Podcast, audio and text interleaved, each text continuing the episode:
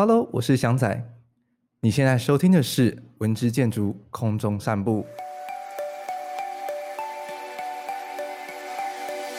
人来人往的台北车站旁，一栋美丽的新雅式建筑曾经被改建得面目全非。今年，它修复完成，华丽变身成为一座摄影爱好人士的崭新殿堂。一起穿越时空隧道，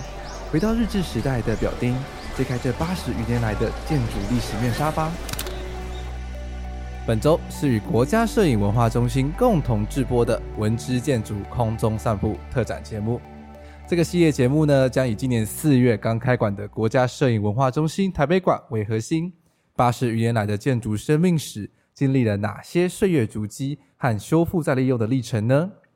为了揭开这神秘的历史面纱，我们重磅邀请到两位重量级的建筑专家到我们节目中。分别从城市还有建筑的角度来带领大家一起深度了解国家摄影文化中心台北馆的历史风华。我猜有些听众啊，现在应该一头雾水，不知道国家摄影文化中心是什么，在哪里？别担心，我们节目邀请到文资界的杰尼斯林钟奎老师来为大家导览台北车站前的建筑记忆。林钟奎老师好，Hello，博翔好，大家好。林宗奎老师啊，他长期关注台湾文史相关的资讯，并且在社群媒体上呢，也时常分享文史的资料，也成为文史关注者的意见领袖，而且著有多本台湾建筑历史为主题的著作。好的，那我们今天这集的重点主角就是我们国家摄影文化中心台北馆。那这栋场馆呢，其实我相信大家可能都不知道它在哪里，那也不知道它是什么样的功能。那它这栋呢，是我们现在目前台湾唯一国家级的摄影还有影像艺术的专门机构。那它就坐落在台北市中正区忠孝西路跟怀宁街的街口。那如果用一个大家比较很熟知的地标的话呢，它其实就坐在我们台北车站旁边的星光三月，走路大概三分钟的距离就会看到这栋建筑物。那这栋建筑物的前身，应该说它现在复原的模样呢，其实就是一九三七年时落成的大阪商船株式会社台北支店。那它是由日本建筑师渡边杰所设计的。那也是第二次世界大战期间台湾最后一批钢筋混凝土式的建筑物。那还有这栋建筑物有什么样的特色呢？这就会是在我们后续节目中一一为大家抽丝剥茧，来大家深入的跟大家介绍喽。那这栋建筑物在整个修复完成之后呢，也会成为我们台湾摄影还有影像艺术传承和发展的重要专业研究机构。那在后续也会推出非常多摄影作品的典藏，还有研究的展出。它同时也会去跟一些国外的交流，然后把这些摄影一些有趣的知识给分享在我们台湾的所有的观众朋友。国家摄影文化中心所在的这个基地，其实是台湾日治时期早期发展的一个区块，它当时被称为表丁。好的，那我们马上进入正题，就邀请我们林钟奎老师来跟我们分享国家摄影文化中心这个。馆场所在的台北站前，在日治时期称为之为表丁，是一个什么样的地方？是呃，台北城中其实就是台北车站一出来，那以前在清代的时候呢，是有一个城墙的城内的范围。所谓城内是就是真的有一座城，那那座城呢，因为在日本时代初期就拆掉了，那拆掉了之后呢，变成四条很大的马路。现在也都还看得到，包括像忠孝西路、中华路，然后爱国西路跟中山南路，在这个范围里面呢，以前日本时代的时候，在从日本来的，不管是商人还是他们的政府机构，就是都在这个范围中。那在战后呢，中华民国时期有一段时间，有一个行政区叫做城中区，也就是以这个范围为核心。那虽然说已经看不到那个城墙了，但是因为城的这个意象跟这个名词就是一直被延续啊，所以就是直到蛮后来的时候，台北人说要到那一带，其实都还是会说进城，就是不管是从东区或者是南边、北边要到那一带去办事啊，或者去呃洽公采买等等，那个城的意象还是一个有有有点有点抽象的存在台台北人的空间认知里面。那表丁呢，就是从火车站一出来之后呢。现在叫做馆前路的两旁，就是在馆前路两旁的街区。在日本时代呢，因为是作为就是城市的表面，可以让大家一到台北就先认识的地方，所以用了“表”这个字。那在这个地方呢，也是会有非常多当时的企业会社，就是一些公司行号，然后包括金融啊、旅馆啊，各种车站周边相关的产业会聚集在这一带。是，那我了解到说，其实这个这个区域啊，在近年有非常多积极的去推动一些把旧建筑再利用的计划，像是铁道部啦，或者是是整个邮政总局，还有三井仓库等等。另外还有三张子兴旁边有整个重新再规划再利用。那我知道这就是所谓的西区门户计划。那对比像是之前日治时期的台北一周边的城市规划，那有什么样的异同可以跟我们大家分享的呢？哦。当时在日本时代，因为最多的行政相关的办公厅舍，然后厂房或者是一些公司会社都在这一带。那这些建筑物呢，有很多在近二十年开始比较注重日本时代的文化资产之后呢，陆陆续续的被指定成古迹，或者是有一些是历史建筑。那它对于再利用方面呢，就是会有希望能够留下原貌。或是留下原本构造这样的需求，可是呢，有一些原本的使用单位，它并没有去，没有没有办法去修复，或者是他认为他的呃业务扩张啊，空间不敷使用等等，就搬出去了。所以留下来的那个空房子呢，因为具有文化资产的身份，又没有办法拆除，所以就陆陆续续的交由一些博物馆、一些文化性的场馆让。去经营，然后活化再利用之后呢，可以把这些老房子继续的使用，然后又一方面是呃朝向民众，就是对外开放，让大家可以在呃文化资产的内部欣赏博物馆的展示陈列。那这算是一种呃近年的趋势，就是因为也不能拆，然后你就要想办法去跟它共存，那你就是会需要经过一些。呃，整修的计划，还有维护的计划，以及这些建筑物原本的功能呢，在再利用之后，可能都会不一样了。本来有可能是单纯的办公空间，那或者是有一些是工厂，可是当你要变成博物馆的时候，在一些设备上面啊，或者是一些呃材料啊、技术啊，都会有一些调整。那这也是近几年在台北车站周边这一带可以看到。蛮大的变化，包括像，我像您刚才提到的铁道部或者是邮局，他们各各各是不同程度的在利用。比方说铁道部，它原本本来是呃铁路主管机关的办公场所，那后来主管机关完全的搬走了，搬到现在新的台北车站里面，那就是交给中央的文化部，就是由博物馆进驻去。用以现代性还有铁道作为主题去进行规划。那邮局呢？其实邮局本身的机能还在，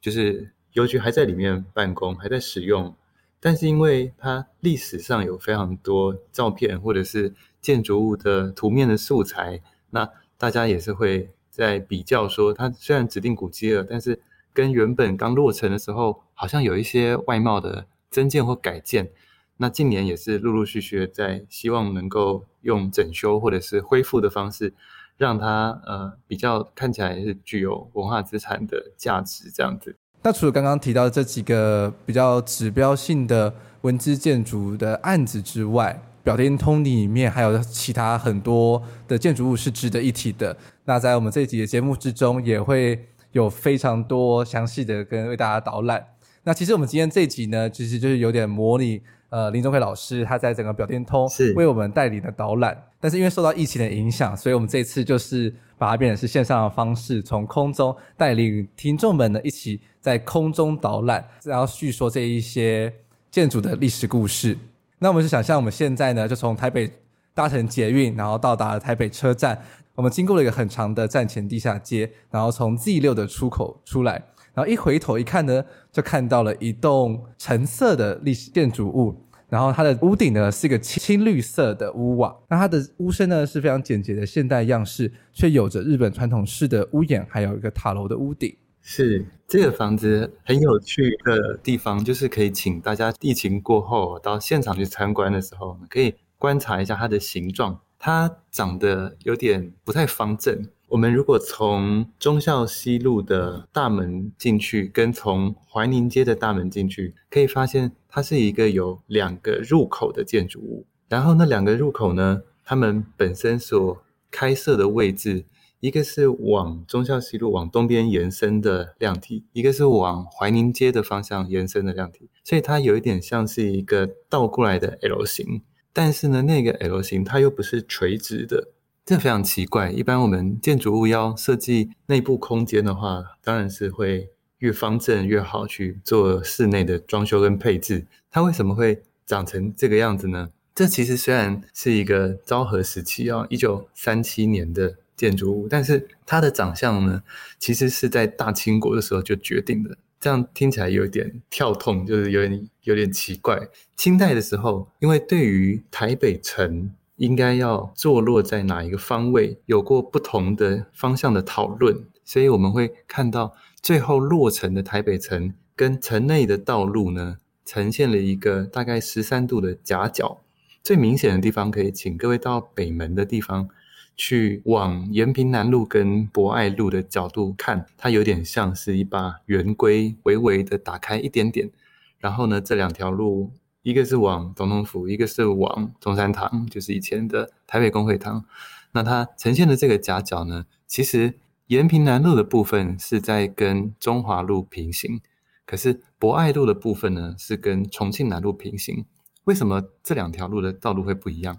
是因为原本在建造台北城的时候，最早选择的方位呢，是朝向正北，也就是博爱路跟重庆南路在地图上面的正南北向。可是后来等到要盖城墙的时候，呃，主事的官员也更换了。那原本是陈新聚改成了刘敖，他认为正北的北方并没有靠山，可以让这座台北城有一个风水上的依靠，所以就把城墙转了一个角度，让它去对向七星山。可是呢，城内的市街因为已经开始造街了，就是。建筑物开始盖在道路的两旁，所以马路是没有办法转的。因为你马路转的话，有就是大型土木，很多才盖好的房子又要拆掉了。可是城墙本身的调整呢，在当时是可行的，所以最后会出现一个这样的角度。这个角度一直影响到日本时代开始以清代台北城作为基础的时候做的道路规划。原本在清代台北城呢，有非常多的断头路，也就是我们讲的丁字路口。这个是中国式的防御型的城池里面呢，常见的，因为要有一些就是可以去做防御性的一些配置，也有一些风水上的考量啊，就是这样子可以挡煞。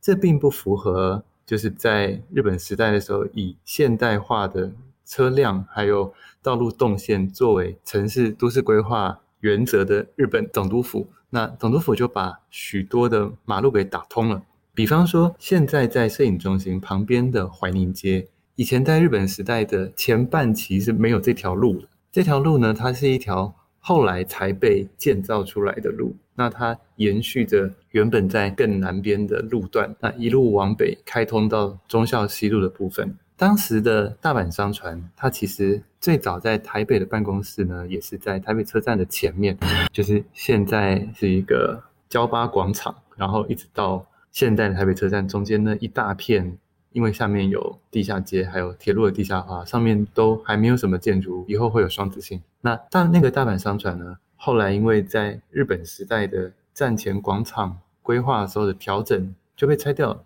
所以他们要找一块新的基地，就是盖他们的新办公室。那当时呢，就像一个土地代书，有一位望月先生，就是跟他买了这一块现在的位置，开始建造。新的台北支店，但是呢，其实他们在刚开始盖这个房子的时候，怀宁街还没有开，那是知道说将来的都市计划会把这条路开下，就是开过去。所以建筑师渡边杰在设计的时候，他的基地条件就是以后呢，旁边会开一条新的路。所以我们可以看到这个建筑物，它一方面要满足就是建筑线贴齐着现在的忠孝西路，另外一方面呢，它其实在怀宁街还没有开路之前。就已经先把它设计的量体呢转向怀宁街，然后继续发展它的空间。所以等到落成之后，我们会看到它有一个南北向的垂直的量体，是平行于重庆南路，但是呢，也有一个平行于忠孝西路的量体。那忠孝西路呢，在当时清代调整城墙的时候，忠孝西路本来就是城墙，补充一下，然后拆掉了城墙之后变成一。一条很宽的日本时代叫三线路，北三线的忠孝西路。那它跟怀宁街呈现的那个夹角，它正好就是渡边杰在设计大阪商船的时候，把建筑物按照基地的边缘去配置，然后就产生了一个不太自然的一个锐角的 L 型。那在这个锐角的 L 型，你要如何去设计入口，还要如何去设计里面的办公室，让它是好用的？这个就是蛮挑战建筑师的功力哦。那刚才博翔也有提到，它最引人注目的就是那一座在顶楼的塔楼。那座塔楼是一个正方形的塔楼。那建筑师呢，他其实也蛮具巧思的，就是将这个从台北车站一出来就可以看到的地标呢，就是放在这个。锐角的顶楼的上面，它有一点像是，如果我们把大阪商船当做圆规的话，它有点像轴心的部分。然后它一方面呢朝环宁街那个地方延伸，一方面在朝忠孝西路方面那个地方延伸。下次如果各位朋友在开馆之后呢，在室内会发现大部分的展览空间都是长方形的，但是呢，走到最后一间最尾端的。二楼或者是一楼的贩卖的商店，它最后面有一个梯形的空间。那个梯形呢，它就是在呼应怀宁街，或者是说它因为基地切割出来的形状，以至于导致它建筑设计的时候会出现一个不太自然或者不太方正的空间。那它一直以来，它其实是延续着清代决定道路之后影响到的日本时代的建筑基地的形状。是，那我也非常好奇的是，就是我们都会称当时候新建的建筑叫做新雅式的建筑。那什么叫做新雅式的建筑呢？我们刚如果假设我们是一个日本时代的来到台北的人，会发现说，从一出台北车站之后呢，附近有非常多的商店、办公室，然后一路走到呃重庆南路的总督府，都是那种西洋的历史主义风格。就是从西方的文艺复兴以来，然后不管是巴洛克啊、新古典啊，都会看到有点影响。那个是在明治到大正年间，就是在一九一零年代的时候去做的第一批都市计划，日本时代叫市区改正，新建的这些模仿西方学院式的手法做出来的，有点像是伦敦的街道，有点像是布鲁塞尔。这个是在跟西洋学习作为富国强兵的基础的明治维新的时代，在全日本都是这样子盖商店，或者说这样子新建他们的政府办公厅舍。可是等到大阪商船他要在台北车站的对面盖他们的新办公室的时候，时代背景有一个蛮大的不一样，就是原本呢学习的对象因为各种历史因素、国际情势。日本人变成是需要去跟整个西方世界对抗，他们认为自己是要带领亚洲，或者是说复兴亚洲，作为黄种人的代表，或者是甚至会要整个印度加上印度尼西亚，甚至包含澳洲，变成所谓大东亚共荣圈。那他们发动的战争，就他们圣战的理念之一呢，就是世界民族的平等。所以在那样的历史背景之下，如果一昧的去模仿西洋建筑，好像有一点自相矛盾。就是你又要跟人家对抗，但是一方面你又要去使用他们所传授到东方的建筑技术啊，或者是各种生活礼节啊等等。所以我们看到那座塔楼，它其实是有一点像是二十世纪初整个东方在向西方学习文明的时候的一个小小的抵抗。就是我好，OK，里面的建筑构造，钢筋混凝土是西方传来的，里面的空调系统，那里面是有冷气的，是而且还是美国的开利一个厂牌，然后里面各式各样的抽水马桶、照明全部都是西方的。但是呢，在建筑物最明显的天际线，也就是你大老远看到这个房子的时候，跟天空交汇的那条线的线条，它使用了一个东方的屋顶。这个东方的屋顶，它有点是一种精神胜利法的一种代表亚洲的复兴，就是代表说我将来呢是要在西方的知识基础之上呢，但是我要复兴的是亚洲这个民族。它其实也符合当时日本，它不管是要扶植一个满洲国，或者是呃让蒙古呢。还有中国的南京政权呢，都成为它的复兴亚洲的盟友或者是盟邦。在这样的一个价值观之下，其实我们会看到大阪商船是其中一个案例，然后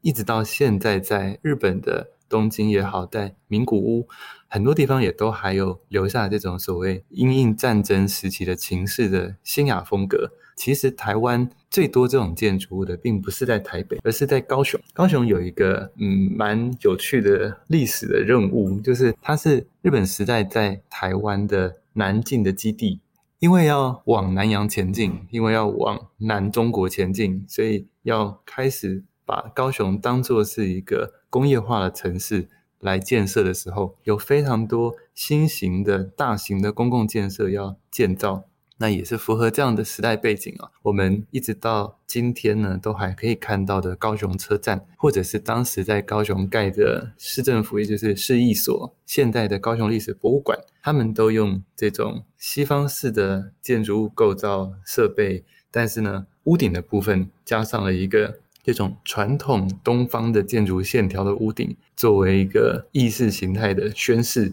那比较有趣的是，我们看到。大阪商船它其实并不是政府机构，它是一间民间的航运公司。为什么它也要采用这样子呼应国策的建筑设计的一个路线呢？它是一个不只是就民间公司而言是一个特殊的案例，它甚至就建筑家渡边杰的设计经历，还有他的之前的业务时机来说，都是非常少见的。我们看到渡边杰在日本也没有做过这种房子，那可能就是在大阪商船在台湾跟总督府的密切的关系有影响到这个建筑物设计，这都是推论啊，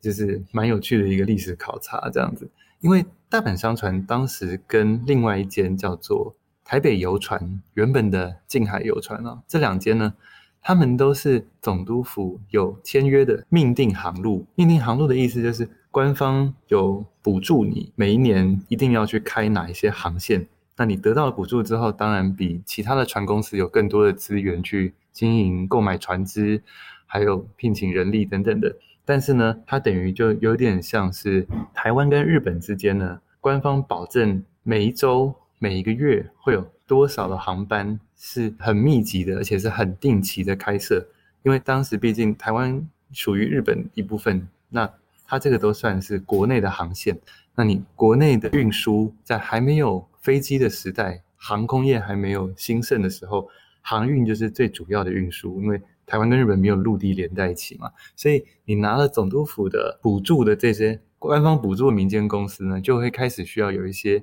相应的表示，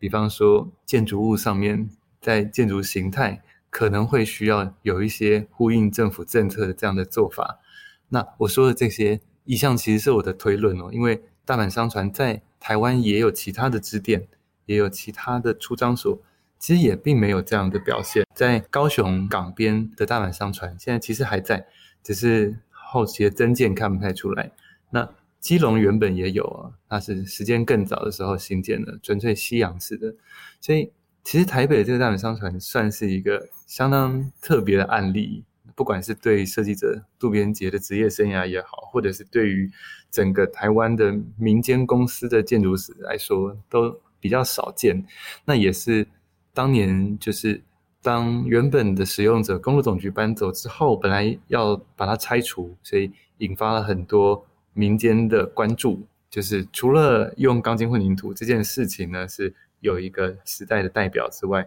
它的那一座塔楼其实是。非常具有特色的是，除了刚刚提到的这些历史背景之外呢，其实在这栋建筑物的室内空间也有非常非常多现代的一些设施。那回想它，我们其实很难想象说，第二次世界大战的时候的钢筋混凝土的室内其实会有什么样的机能呢？那其实很惊人的是，这栋建筑物里面啊，其实有还有配有空调机房啊，甚至还有配电盘等等，其实真的是一栋非常先进的建筑物耶。这个建筑物比较值得一提的，就是我刚刚有讲到的空调系统哦。那为什么说它值得一提呢？因为它其实关系到了后来在修复为博物馆场馆的时候的一个文化资产价值的判断。有关于大阪商城台北支店建筑物最多资料的呢，是当时在台湾有一个跟建筑相关的刊物，叫做《台湾建筑绘制》，它是由一些总督府官方的呃建筑相关业务的官员，然后还有一些民间的营造厂也好，或者是那种土地建物会社的技师呢，他们共同在经营，还有发表他们新落成的建筑物。在里面我们可以看到，原本的现在在走廊上面。一间一间展间都有一扇一扇的门，那个门的上面呢，它其实还有一个长方形的开孔。从建筑绘制的图面可以看到，那个长方形的开孔啊，其实以前就是空调的管线要进出这个房间的时候，它已经先在门上面预留了这个管线。它并不是坐在门框，而是坐在建筑物构造里面。也就是说，在那个门上面的墙壁本身就先挖好了洞。原本既然就已经有这样的预留管线的空间了，所以在到了古迹修复还有再利用规划的时候，其实呢，主管机关跟建筑师就有讨论说，将来的摄影文化中心要做这种平面式的作品的展示和陈列的时候，空调也非常重要，跟一般美术馆要展览画作的环境条件不一样，摄影要所需要的环境条件更加的严苛。不只是温度要控制，甚至它在里面的湿度也不能太高，因为它的纸张还有它上面的一些材料，就是如果湿度超过某一个标准的话，会变质。那跟作品可以在那个地方展示的时间有关系。所以世界各国的摄影博物场馆，它一定都是在一个呃蛮干燥的环境。所以各位如果去参观出来，自己注意保持，就是会，或者是你会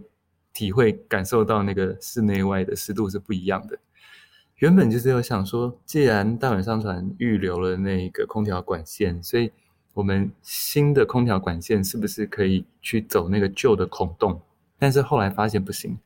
因为只有温度要求的空调跟加上了湿度要求的空调，在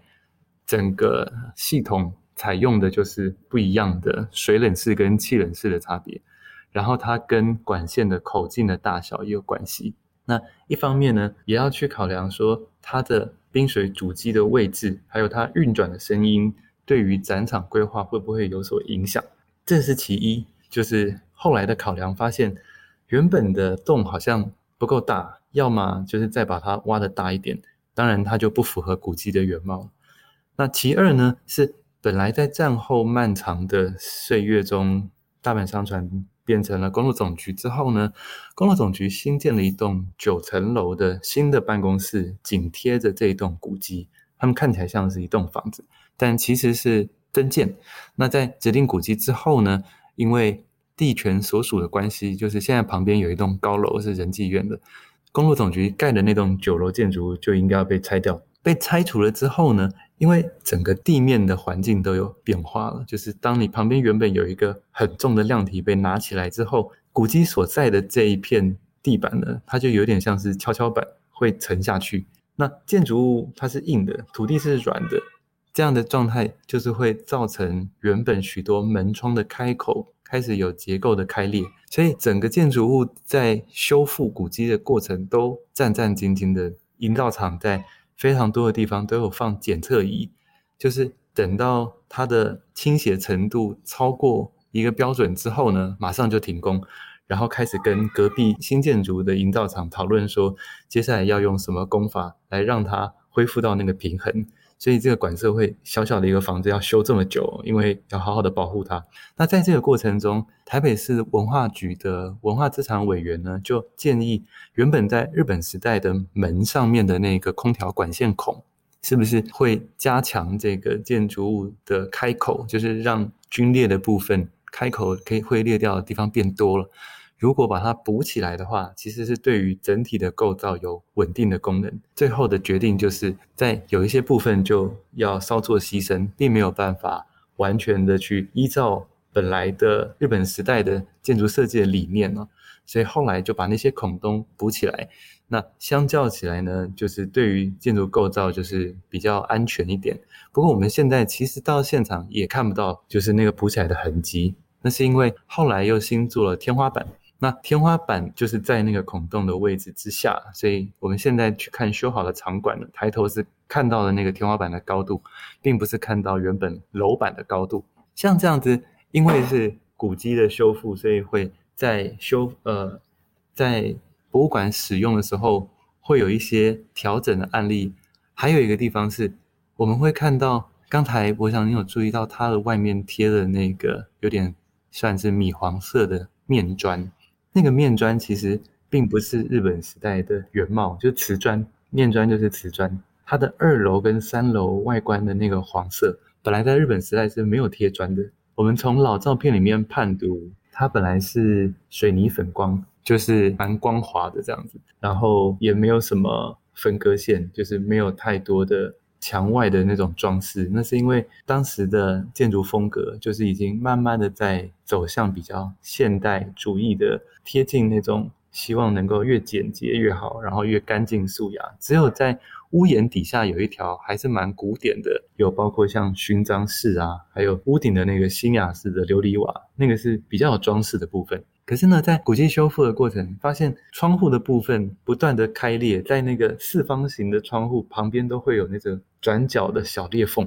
那个小裂缝是修不胜修，就是你这次修好，然后过两天另外一扇窗户又裂一条新的出来。那这个在未来的博物馆使用的时候，你不能一天到晚在修外墙，就是你不能开了馆之后呢，然后常常讲说啊，因为我们为了要修古迹，所以又又闭馆，然后又开始做，而且你。进行修复的时候，必然会有一些噪音的干扰啊、粉尘啊等等，所以最后也是经由台北市文资委员会的同意，那就认为讲说，如果在外面贴了瓷砖之后呢，对于它建筑物的窗户转角开裂的状况是有是有改善的，至少在外观是可以比较掩盖它这样子。所以我们现在看到的那些砖呢，它其实并不是原设计，而是建筑师去考察。在日本时代可能会用什么样的质感的砖，然后去定做，然后连颜色呢也是经过一番考察啊。因为代本相传，台北之电不管是在日本时代还是战后，绝大多数的照片都是黑白的，只有非常少数的一两张，还有以前有一部战后的电影是彩色的，有拍到它，但都很模糊，那个影像都不太不太清楚。不过在那一两张。照片的线索里面呢，就判断它原本日本时代的外墙，二三楼的外墙应该是偏向黄色的一种，有点像是米黄，有点淡淡的褐色。所以后来就决定说，那既然要新贴面砖，那也要去符合原本外墙的颜色，让它不要相差太多。那这都是在古迹修复过程的一些调整跟判断。哇，真的没想到国家摄影中心有经历过这么多复杂的整个修复过程的探讨，像是比如说建筑外观的颜色啦，还要思考说哪一些东西需要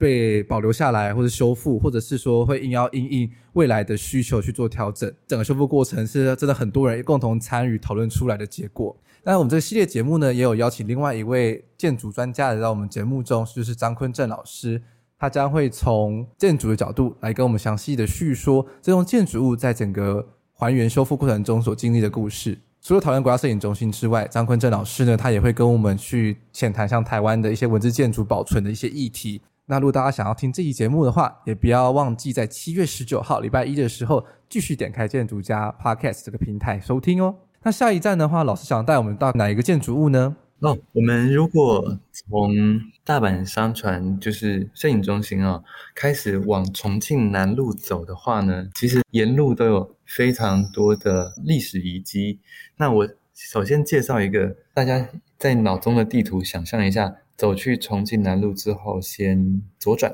左转，左转，左转，然后走走走走走，走到。在汉口街跟开封街的中间呢，就是有一块街廓。这块街廓蛮有趣的，它有点像是跟大阪商船相近时期的，也就是一九二零年代晚期，然后快要到一九三零的时代呢，它是一个新开发的造街，就是原本还没有这一块建筑物。然后呢，因为本来在这一块基地上面是旧的台北县厅，就是日本时代的行政办公厅舍。那那个行政办公厅舍呢，日本人使用的是清代的台北府的衙门。那到了昭和时期已经不复使用了，所以其实从一九二零之后呢，就陆陆续续的开始把原本旧的台北县厅拆除，那就等于是多出了一块新的可以开发的一块都市更新的基地。当时就是由非常多的商家联合的投资，那其中最有名的就是台湾土地建物株式会社，它有点像是一间超大。那其中最有名的就是台湾土地建物株式会社，它有点像是一间超大型的都更公司。那股东呢，就大部分也都是台湾人，是在日本时代一个非常重要的建设公司。他有许多的合资的股东一起跟他把那一块地。铲平了之后，盖出来新的商店、办公，然后住宅混合多机能的街屋。那那个地方呢，他们取了一个名字叫乐天地，看起来非常的具有商业，将来会希望在那边可以大发利市，就是做非常多的各式各样的交流啊，是做生意啊。其中有一个叫做陈马商会的一个公司，到现在其实都还搜寻得到，他们家是做日本酒的。就是陈马酒家，陈马商会，他有投资的其中一栋，然后将来也是想要在乐天地里面当房东，可以收租，他就盖了一一栋店铺。那栋店铺是现在的彰化银行，所以各位如果去看那个彰化银行的话，是看到他还在还在那个陈马商会的店铺里面经营。这个建筑物好玩的地方在于，它其实刚落成的时候是由一个叫做。林志良一的土地建物株式会社的技师所设计的。林志良一呢，他是一个从日本，然后名古屋高等工业学校毕业之后来到台湾。他其实一开始在私人公司，也就是土地建物会社里面设计这一批台北的本町的街屋的设计。它采用的是一种当时在日本东京非常流行的建筑风格，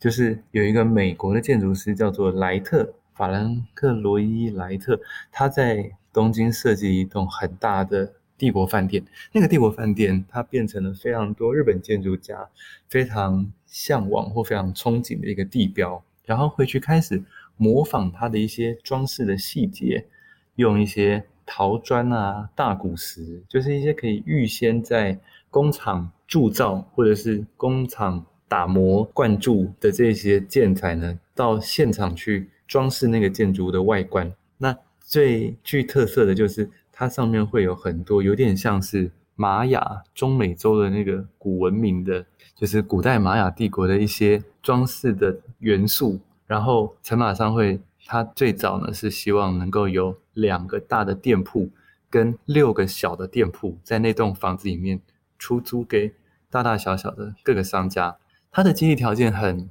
优越哦，它两个大店铺是朝向现代的重庆南路，也就是以前的本町通。那六个小店铺呢，因为从汉口街和开封街就是两侧呢，就是正好都有巷弄可以走进去，所以它旁边还可以做小生意。不过最后并没有如他原本设计的预期。后来他们落成之后呢，有一个很大的房客来整栋把它租走了，就是总督府专卖局把它拿来当做台北的支店。就是台北的有点像经销处，那总督府的专卖局在战后被行政长官公署给接收了之后呢，还是持续的作为战后的专卖局的店铺。所以从陈马商会的店铺呢，到了战后呢，它就面临了一个非常大的历史事件在这边发生，也就是二二八的时候，台湾的对政府要抗议的民众，他们就是呃首当其冲，就认为因为是。由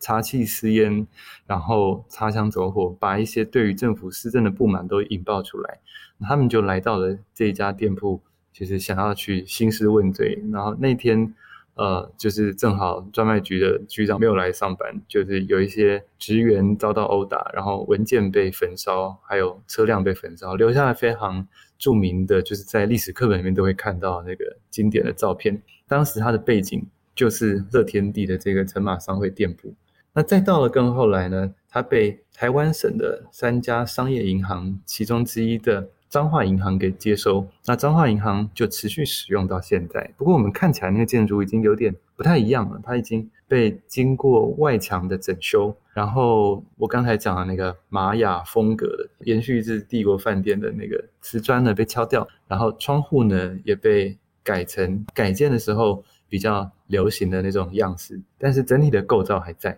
所以它算是一个我认为蛮值得介绍给大家，就是它到现在没有一个纪念碑，就是讲说当时。在二八事件的时候，是一个很重要的历史发生的一个一个场景。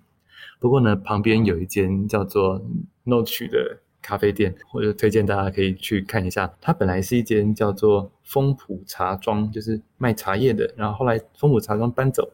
那新进驻的一间咖啡店呢，那各位也可以在疫情过后去去内用咖啡这样子。那我们可以看到它外面的瓷砖也好，或者是它柱子上面的洗石子。它都是被改建的彰化银行陈马商会店铺原本的样子。那我们也希望将来或许有一天，呃，就像大阪商船也被修复一样，或者是北门的邮局的入口的车技玄关的那个门廊也被修复一样，那也把原本的陈马商会的店铺也复原回来。我每天骑机车回家的时候，其实都会经过重庆南路这一段路。我从来都不知道彰化银行这一栋建筑物啊，其实在二二八事件中是担任一个非常重要的角色，跟整个事情发生的地点耶。那它旁边的 The Notch 啊，其实你仔细看的话，它在二楼跟三楼啊，其实都有把原本的建筑物的一些元素啊，甚至是它那个茶庄的 logo 啊，都还可以淡淡的污渍都有保留下来。那下一站的话，老师想带我们到看哪一个建筑物呢？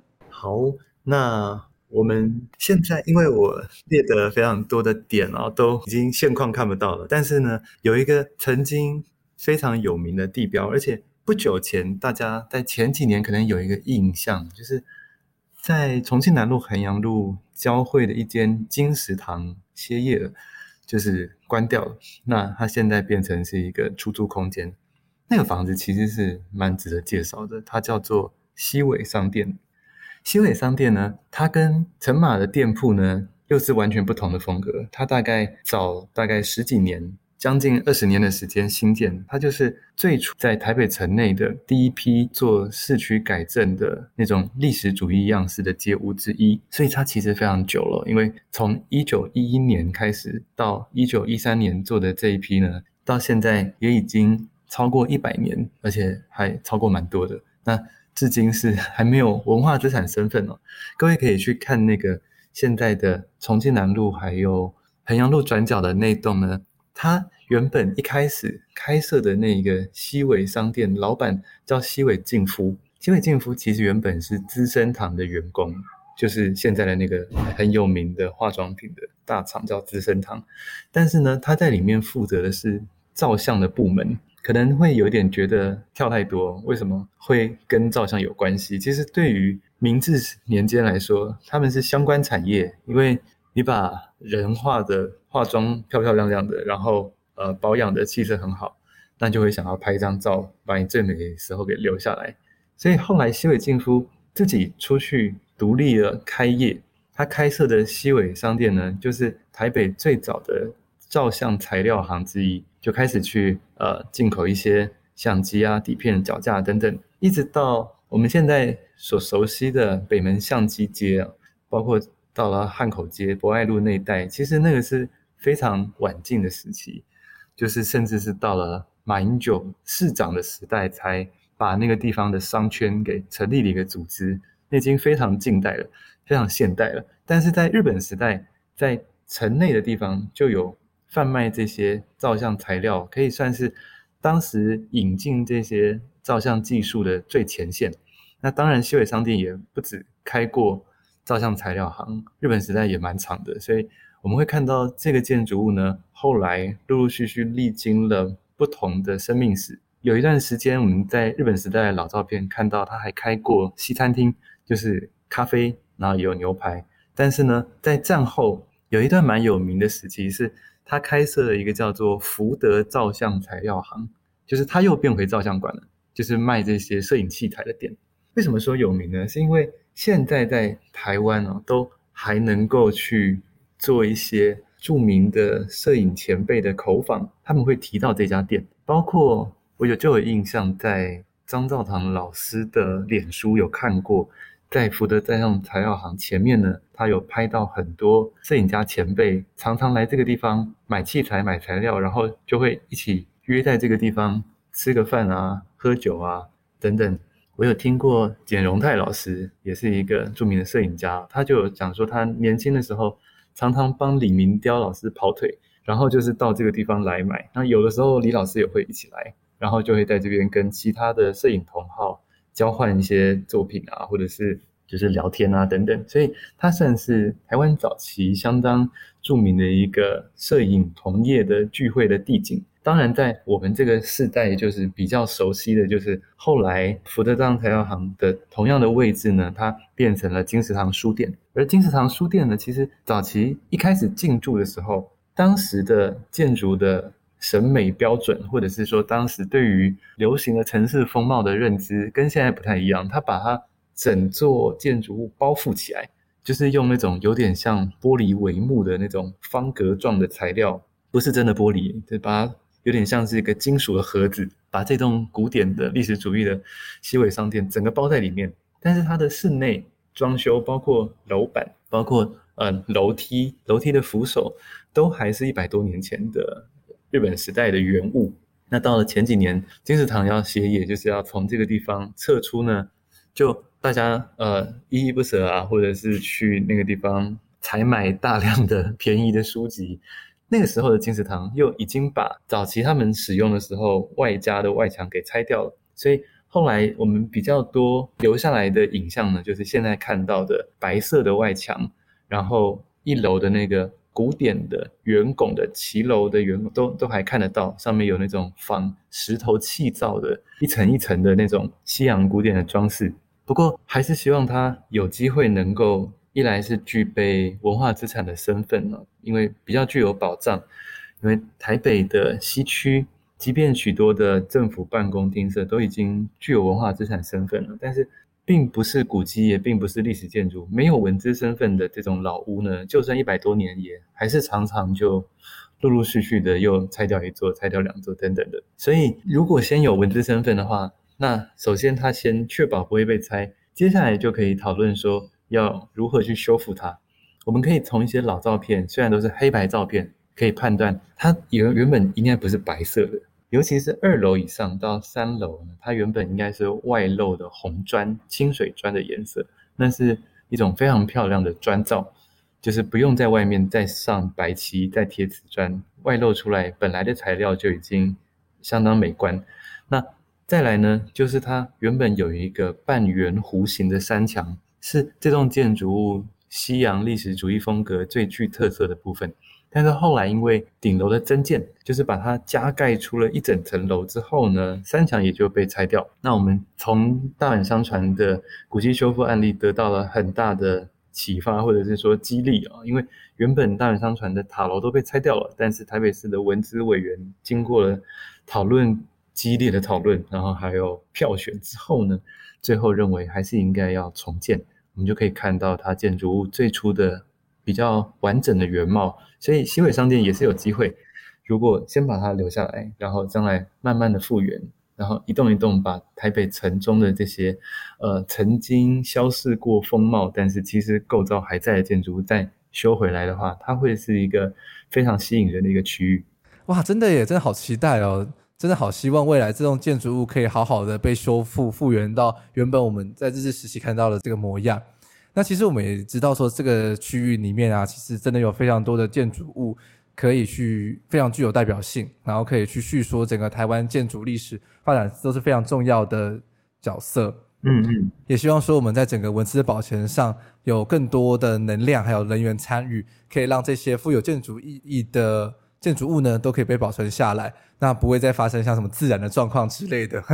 是，那不会让一夜之间啊这些建筑物都不见了。嗯嗯，其实这种建筑物真的是非常难能可贵啦，因为如果瞬间被拆到变成砖瓦，其实要把它拼回去是非常困难的。对，其实每栋建筑物的历史意义啊，如果被这样被磨平掉的话，对我们的这个建筑史的探究上都是缺少了非常重要的一块。是。那这次的导览路线呢，其实令老师总共有选定了十四个点。那真的很可惜啊，因为我们节目长度的关系，没办法一一的把每个旅程啊，让大家都详细的导览一遍。那也希望说，等到疫情结束之后，大家都可以到现场去好好的欣赏国家摄影文化中心。当然，也不要忘了在看完展览之后呢，也可以利用你下午的悠闲时间，把整个台北市车站前表定通，从国家摄影中心到二二八公园之间。好好的绕一绕，你就会发现，在小巷弄之间，其实有非常多有趣的建筑等着你去发掘哦。嗯，在节目最后，当然要来推广一下摄影中心以及当期热映的展览喽。